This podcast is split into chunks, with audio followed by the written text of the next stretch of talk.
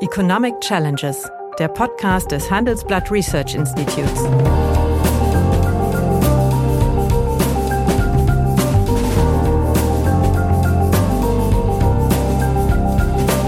Bert Röhrup, der Chefökonom des Handelsblatts, diskutiert mit Michael Hüter, dem Direktor des Instituts der deutschen Wirtschaft, wöchentlich aktuelle wirtschaftliche Herausforderungen für Deutschland wie für die Weltwirtschaft. Guten Tag, meine Damen und Herren. Hallo, lieber Michael. Hallo, lieber Bert. Also ich nehme das heute, unser heutiges Gespräch mal zum Anlass, über ein, sagen wir mal, doch äh, die Medien aufwühlendes Ereignis zu diskutieren, nämlich die Aufregung um den Sachverständigenrat. Und es könnte keinen besseren Gesprächspartner geben als dich, nämlich du warst mal Generalsekretär und ich war mal Vorsitzender dieses Gremiums. In der Sache ging es ja darum, Veronika Grimm hat einen Ruf in einen Aufsichtsrat an sich genommen. Das ist unproblematisch, nämlich nirgendwo steht geschrieben, dass ein Sachverständigenrat nicht in einem Aufsichtsgremium sein kann.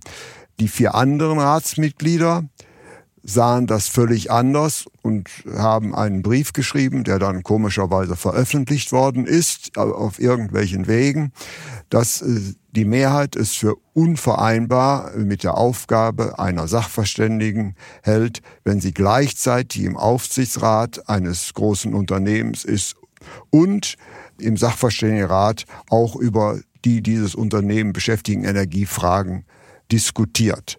Das ist der Sachstand. Verdrängt wurde dabei allerdings bei dieser Argumentation, dass äh, Frau Grimm beileibe nicht die erste war, die in einem Aufsichtsrat war und dass man eigentlich diese Konflikte immer schon hätte konstruieren können, aber seltsamerweise, wir beide waren ja in diesem Gremium, mhm. ist das eigentlich nie virulent geworden. Ist das nie virulent geworden? Ja. Und ich habe auch selten erlebt, dass ein Streit zwischen den Mitgliedern des Sachverständigenrats, der ja doch sehr häufig vorkommt, in der Öffentlichkeit ausgetragen worden ist. Also das ist eigentlich neu für mich und darin sehe ich eigentlich eine gewisse Beschädigung dieses Gremiums. Mich würde deine Ansicht interessieren. Ja, ich sehe auch eine massive Beschädigung, fast eine existenzielle Beschädigung. Denn die Ratsmitglieder sind ja auch alle gleichgestellt. Es gibt ja keine Hierarchie. Die, hm. der, die Vorsitzende wird aus dem Gremium gewählt, äh, hat eine Art Koordinierungs- und Sprecherfunktion. Aber kein, aber kein höheres Stimmgewicht. Kein höheres Stimmgewicht, auch keine dienstrechtlichen äh, äh Vorrangstellungen. Ja. Äh, gar hm. nicht. Also das muss man ja immer mit wissen. Denn die Idee der Unabhängigkeit dieses Gremiums, nachdem sie nun mal berufen sind, lebt ja davon, dass man sich an der Sache orientiert, reibt und das so weit auflöst, bis man dann vielleicht noch Auffassungsunterschiede übrig hat. Es hat in der langen Geschichte, und das ist schon eigentlich beachtlich, wenige solcher Fälle gegeben und sind äh, öffentlich geworden drei. Die sollte man vielleicht unseren Hörern nochmal erinnern, weil so ein mhm. bisschen die Dimensionen greifbar werden. Das erste war in den späten 60er Jahren, 1968, 69, der Konflikt zwischen Stützel und Giersch. Ja. Herbert Giersch damals äh, zwar nicht Vorsitzender, das war er nie, aber, aber der geistige des, Führer des Gremiums, ja. Der geistige Führer äh, durch seine intellektuelle äh, Brillanz und, und Kraft des Argumentes. Er hatte Stützel als Kollegen aus Saarbrücken auch empfohlen, ist dann auch in den Sachverständigenrat berufen worden. Und der Streit ging dann um die Frage der Aufwertung der D-Mark, letztlich um die flexiblen Wechselkurse. Das Thema, was Herbert Giersch ganz wichtig war, Stützel sah das völlig anders. Und dann ähm, ist das eskaliert, äh, dramatische Szenen. Äh, Stützel bekam dann noch eine Herzattacke, wurde auf die Bühler Höhe gefahren, schickte noch irgendwie ein großes, langes Manuskript per Telex, wie man das damals machte, mhm. an den Rat. Der sagte, aber das Gutachten ist schon fertig, konnte nicht mehr berücksichtigt werden. Da gab es dann hinterher sogar Ehrengerichtsverfahren, Minderheitsvoten sind nochmal gesichert worden. Also, aber es war Auslöser war das Thema Wechselkurse. Mhm. So, dann 81 ist Werner Glasstätter, der auf dem Gewerkschaftsticket war, nach wenigen Jahren, zwei Jahren, glaube ich, mit Aplomb im August ausgetreten. Das, der Sachverständigenrat war gerade an seiner Arbeit und sein Vorwurf war, er käme mit seinen Argumenten nicht zum Tragen. Daraufhin hat dann der Sachverständigenrat geschrieben, naja, dann sollte man es wenigstens versuchen, ähm, dass wir diese Werturteile auflösen. Und man hat sich eigentlich dann sagt, naja, wir müssen die Arbeitsweise in den Mittelpunkt stellen und die Arbeitsweise ist das Ringen um das beste Argument. Mhm. Und wenn du da nicht mitmachen kannst, sinngemäß, das musste man zwischen den Zeilen lesen, ist es halt so, aber es wird hier keiner majorisiert, sondern jeder hat die Möglichkeit, seine Argumente das einzuführen. Das ist immer noch das Instrument des Minderheitenvotums. Genau. Und es ist aber eigentlich ist ja die Denke nicht, dass verschiedene Positionen nebeneinander gelegt werden, sondern dass eine Synthese erarbeitet wird, dass eine gemeinsame, schlagkräftige Argumentation entwickelt wird. Aufgebaut so, und die ja. dritte äh, Situation war Helmstetter 1988 als zwei Ratsmitglieder, auch das ist öffentlich geworden, äh, damals Hans-Karl Schneider und Hesse gesagt haben, wenn der nochmal wieder berufen wird, das war nämlich die Anfrage des Ministeriums, dann treten wir zurück. Ne, mit, da hat es keine Arbeitsbasis gegeben. Aber es war nie etwas, was sich an den sagen wir mal, an der Verfasstheit des Sachverständigenrats festmachte. Es waren dann nicht überbrückbare inhaltliche Themen, die haben dann auch zu entsprechenden Schritten geführt. Äh, und dann haben wir lange so etwas nicht erlebt. Jetzt muss man ja feststellen, ist ein Thema hochgezogen worden, du hast es erwähnt, es waren Ratsmitglieder bei ThyssenKrupp im Aufsichtsrat, äh, bei Mannesmann im Aufsichtsrat, anderen. Es gibt viele andere Beiratsfunktionen, die man haben kann. Das ist auch schon deshalb nie als Problem gesehen worden, so meine Deutung jedenfalls, weil schon im Gesetz steht, der Sachverständigenrat gibt keine Empfehlungen. Ja. Er analysiert, er leistet Beiträge zum Verständnis der gesamtwirtschaftlichen Entwicklung und ihren weiteren Perspektiven.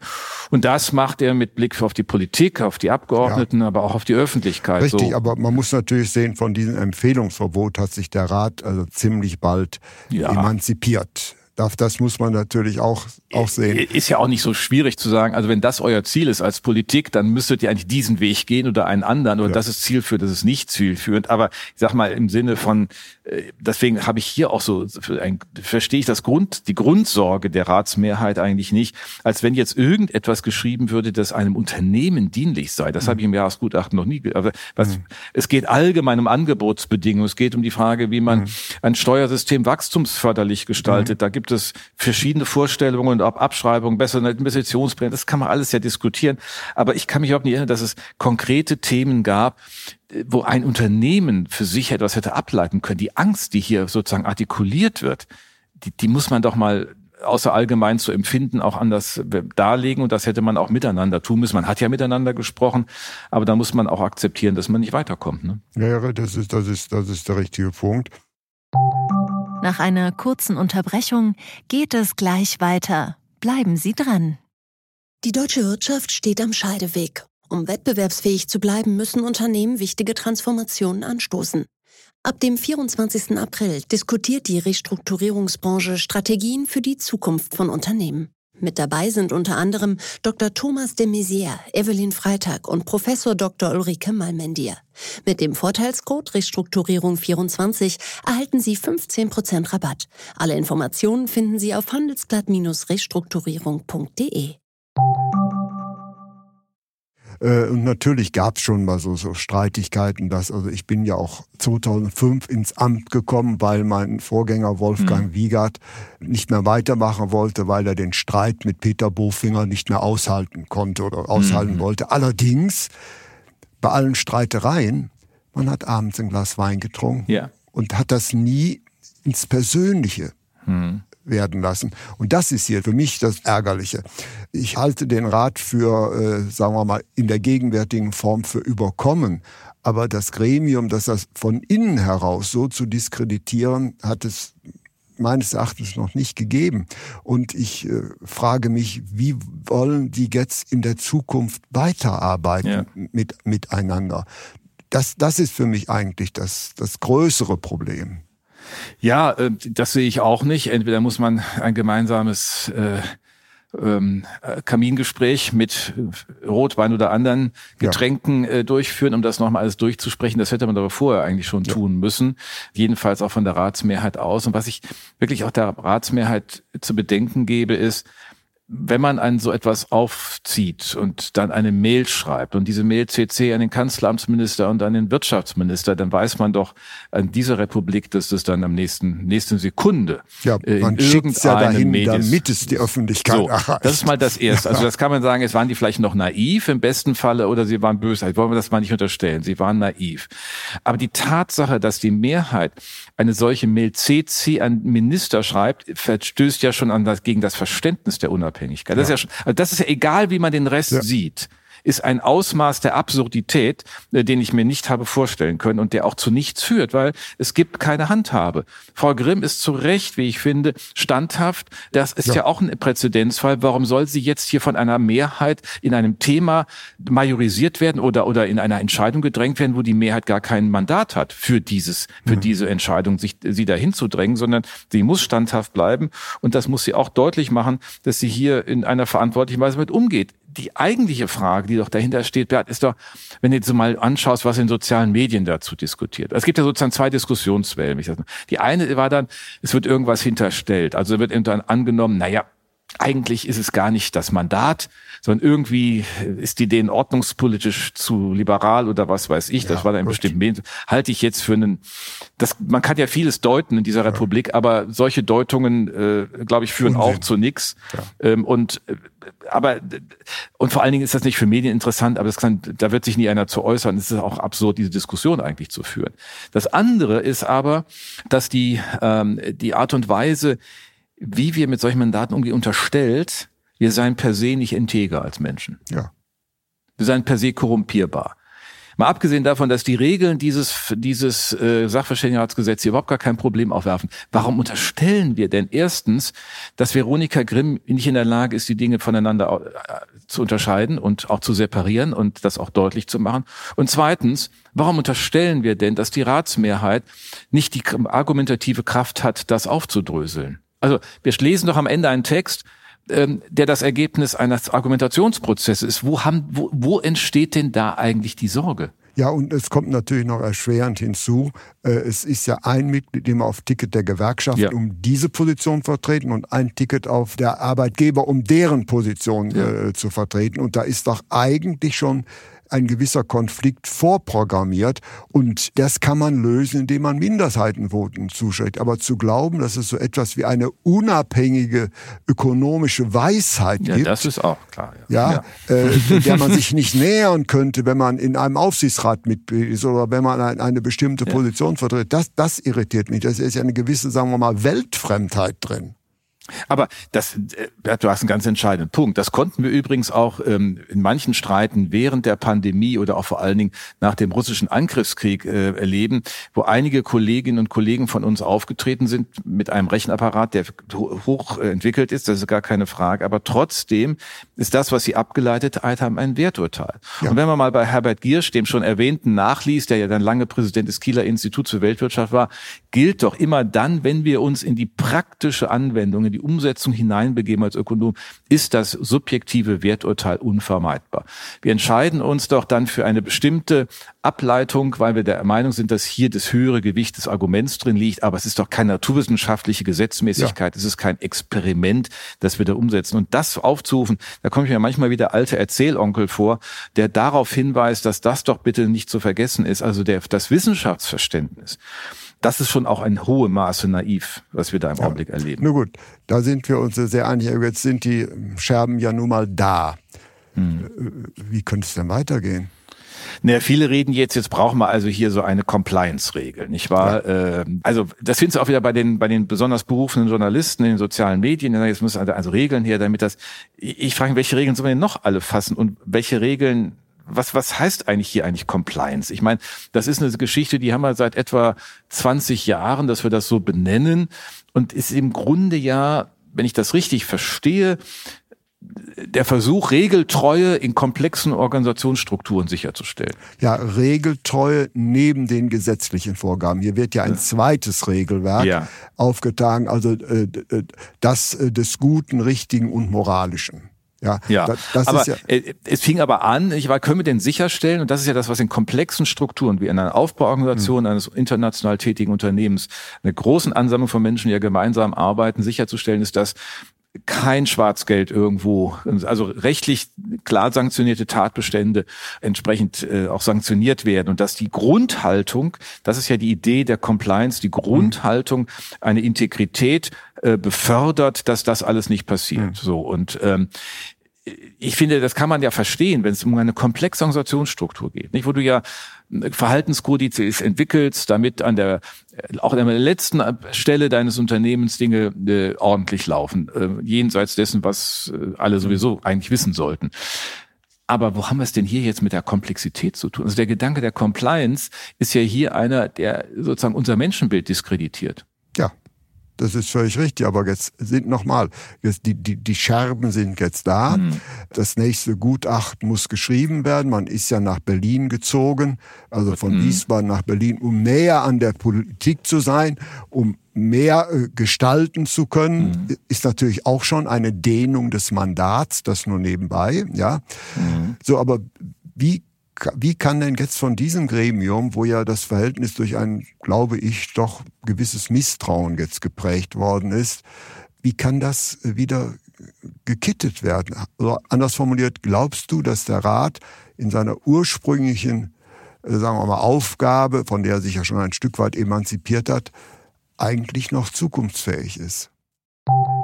Nach einer kurzen Unterbrechung geht es gleich weiter. Bleiben Sie dran. Wie geht es weiter mit der Europäischen Union? Präsidentschaftswahlen in den USA, EU-Parlamentswahlen, geopolitische Krisen und wirtschaftliche Schwierigkeiten. Wir suchen Lösungen für diese Herausforderungen. Am 19. und 20. März auf der digitalen Europakonferenz von Handelsblatt, Die Zeit, Tagesspiegel und Wirtschaftswoche. Über die Zukunft Europas sprechen wir mit Bundeskanzler Olaf Scholz, Wirtschaftsminister Robert Habeck und vielen mehr. Kostenlose Anmeldung unter europe20xx.de. Also es fällt einem ja schon schwer, in der gegebenen Struktur sich das vorzustellen, denn eins ist ja auch so, die personelle Zusammensetzung bleibt ja jetzt erstmal. Ja. Auch äh, Herr Truger, der auf dem Gewerkschaftsticket sitzt, ist, hat ist man sich ja schon mit, er wird verlängert, auch interessant, genau. auch eine vorauseilende Festlegung der genau. Politik. Auch was sind, Neues. Ja. Sind die sind die Termine ja immer in der, die die äh, Ende Februar. Ja. Also insofern, äh, aber da hat es auch keine Diskussion gegeben. Das ist auch alles im Rahmen der Üblichkeiten ja. und faktisch ist es ja auch so, dass die beiden auf diesen Tickets Arbeitgeber, Gewerkschaftsreferenz äh, am Ende ja äh, im Rat auch immer äh, konstruktiv und nicht äh, desintegrierend ja. gewirkt haben. Das war ja die Idee, eine gewisse Bandbreite der Debatte zu verankern. Und ich meine, dass, dass Ökonomen äh, Erfahrung aus Unternehmen haben, dann ist gesagt worden, ja, dann hat sie jetzt ja eine Erfahrung aus einem Unternehmen. Naja, also eine komplexe Unternehmensstruktur ähm, zu erleben, Entscheidungsprozeduren, ja. das ist schon durchaus etwas, was man auch allgemein als Lernprozess mhm. sehen kann. Und es ist ja immer so, so empfinde ich das, in meinen Aufsichtsratsmandaten, es geht immer in beide Richtungen. Äh, der Aufsichtsrat hat was davon, dass ich mich da einbringe, aber umgekehrt lerne ich natürlich auch, äh, in, aber in generellen Zusammenhängen, was Marktbetrachtung, was Strukturentwicklung ja. angeht, was Innovationskraft angeht und so ähnlich. Nur das eigentlich zu diffamieren, das passiert ja jetzt hier auch. Also wir, wir haben immer so die Vorstellung, als haben wir so neutral, das müssen alles Eunuchen sein, nicht? Also im, im ökonomisch-betriebswirtschaftlichen Sinne, ohne jede, jede Verankerung und die müssen also ganz frei. Ja. Natürlich haben wir Interessen und natürlich bringen wir die in Argumentationen zum Vorschein. Also insofern bleibe ich ratlos, Bert, auf deine Frage. Ähm, wie gesagt, meine eine Antwortversuch war Compliance. Da kann man jetzt nochmal fragen, hilft uns das? Ich weiß nicht, was deine Meinung dazu Nein, ist, was du von dieser ganzen Compliance-Welle überhaupt hältst, weil ja. die durchzieht ja Unternehmen auch. Ne? Also was wir heute an Berichten schreiben, was Unternehmen heute an Berichten zu schreiben haben, in allen möglichen, die so noch ESG, also Environmental Societal Governance Themen. Äh, die Governance-Thematik ist ja eine zentrale. Ähm, aber Berichte an sich äh, haben ja nur eine Funktion, dass sie Transparenz herstellen. Ja. Und hier muss man ja auch nichts, ähm, äh, ja. das kann man ja sagen, das ist ja auch transparent. Wo ist jetzt eigentlich das Problem? Ne? Es gibt jetzt natürlich noch eine gewisse, sagen wir, Pikanterie. Jetzt ist es ja üblich geworden, der Sachverständigenrat äh, ist ja, soll ja eigentlich keine Politikberatung ja. machen in dem ja. Sinne, aber egal, sei es drum, er macht es mhm. natürlich implizit. Mhm. Aber es ist natürlich schon interessant, dass sich jetzt äh, Minister eigene, persönliche, wissenschaftliche Berater holen. Nicht? Herr Lindner holt sich Herrn Fels, äh, äh, Herr äh, Habeck hat sich auch jetzt einen guten Ökonom ausgegraben. Das heißt, man hat jetzt einen, einen Sachverständigen, den man im Prinzip fragen könnte und baut daneben jetzt noch in den Ministerium einzelne persönliche wissenschaftliche Berater auf. Also was das soll. Äh ja, ich meine, da kann man ja fragen, ähm, keiner weiß auch so genau, wie die Vertragskonstruktionen sind. Ich meine, dass, äh, dass man sich, dass Minister sich oder Ministerinnen und Minister sich mit Fachleuten unterhalten aus den jeweiligen ja. äh, Disziplinen ist ja gang und gäbe. Das ist auch ja. alles völlig in Ordnung. Das kann auch nicht alles in, in einem großen Gremium gemacht werden. Aber das ist in, sicherlich die eine Frage. Und das bleibt ja auch alles irgendwie ungeregelt. Ne? Muss es auch, muss auch nicht geregelt werden, ja. aber gehört halt auch in diesen Bild rein.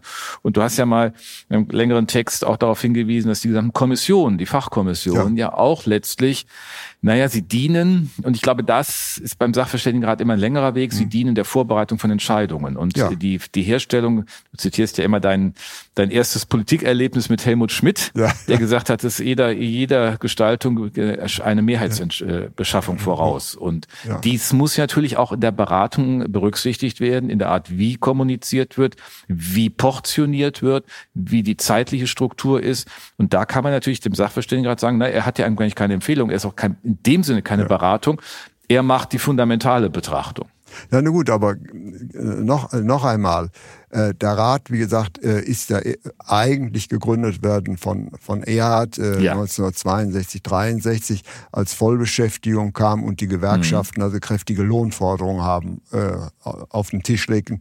Und er war ja so ein, ein Fan des Maßhaltens und er wollte jetzt ein Gremium mhm. weiser Männer damals noch, die sagen, was denn die richtige Lohnpolitik ist. Im ersten Gutachten haben sie funktioniert, nämlich mhm. die Zentralthese des allerersten ja. Gutachtens war die produktivitätsorientierte Lohnpolitik. Ja. Und die wird immer noch äh, hochgehalten. Insofern hat dieses Gremium damals funktioniert.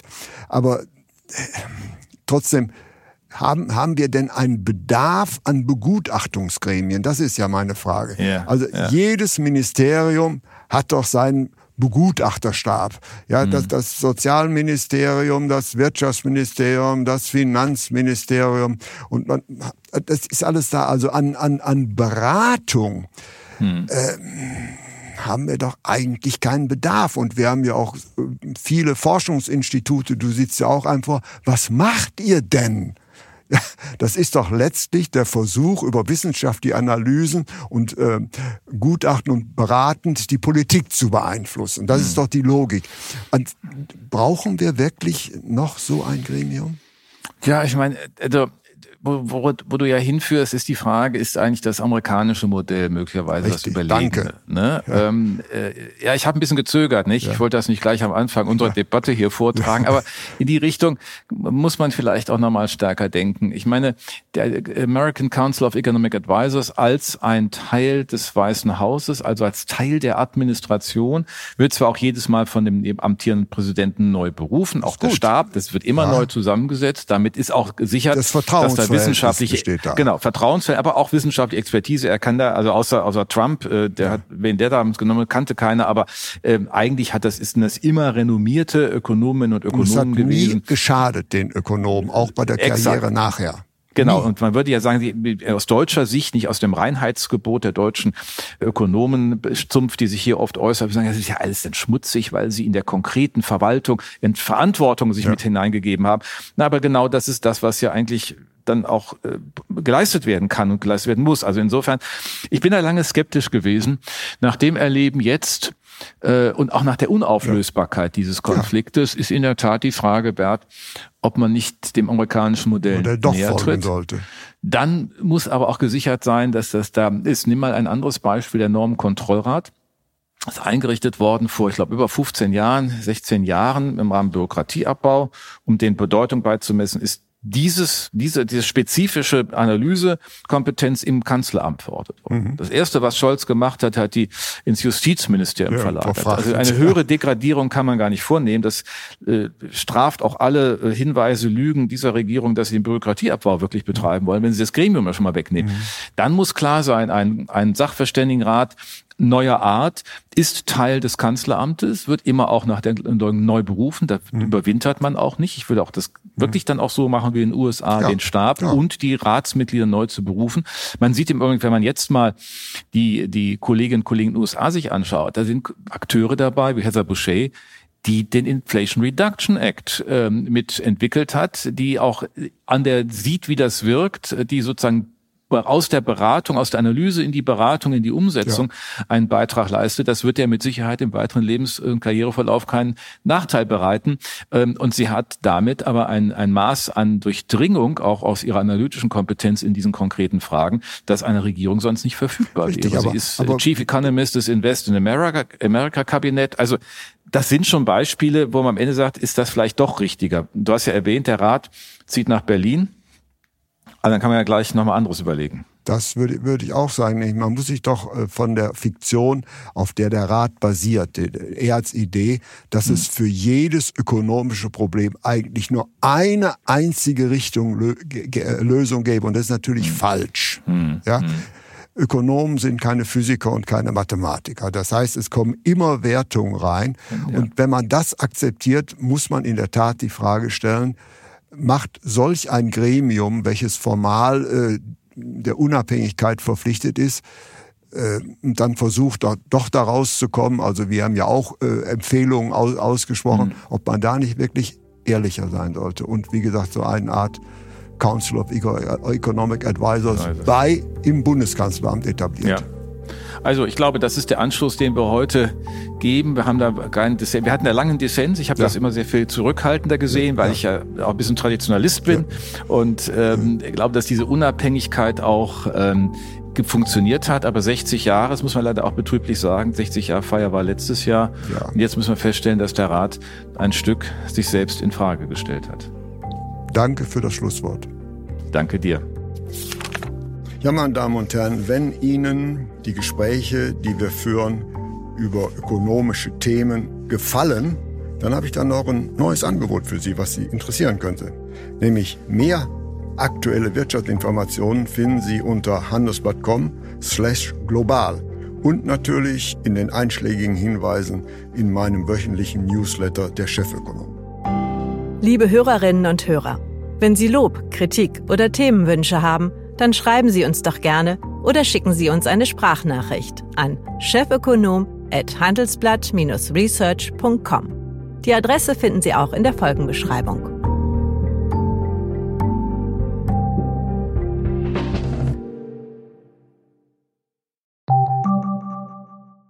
Die Welt steht vor gewaltigen Herausforderungen. Zum einen die Energiewende voranzutreiben und gleichzeitig den Klimawandel einzudämmen.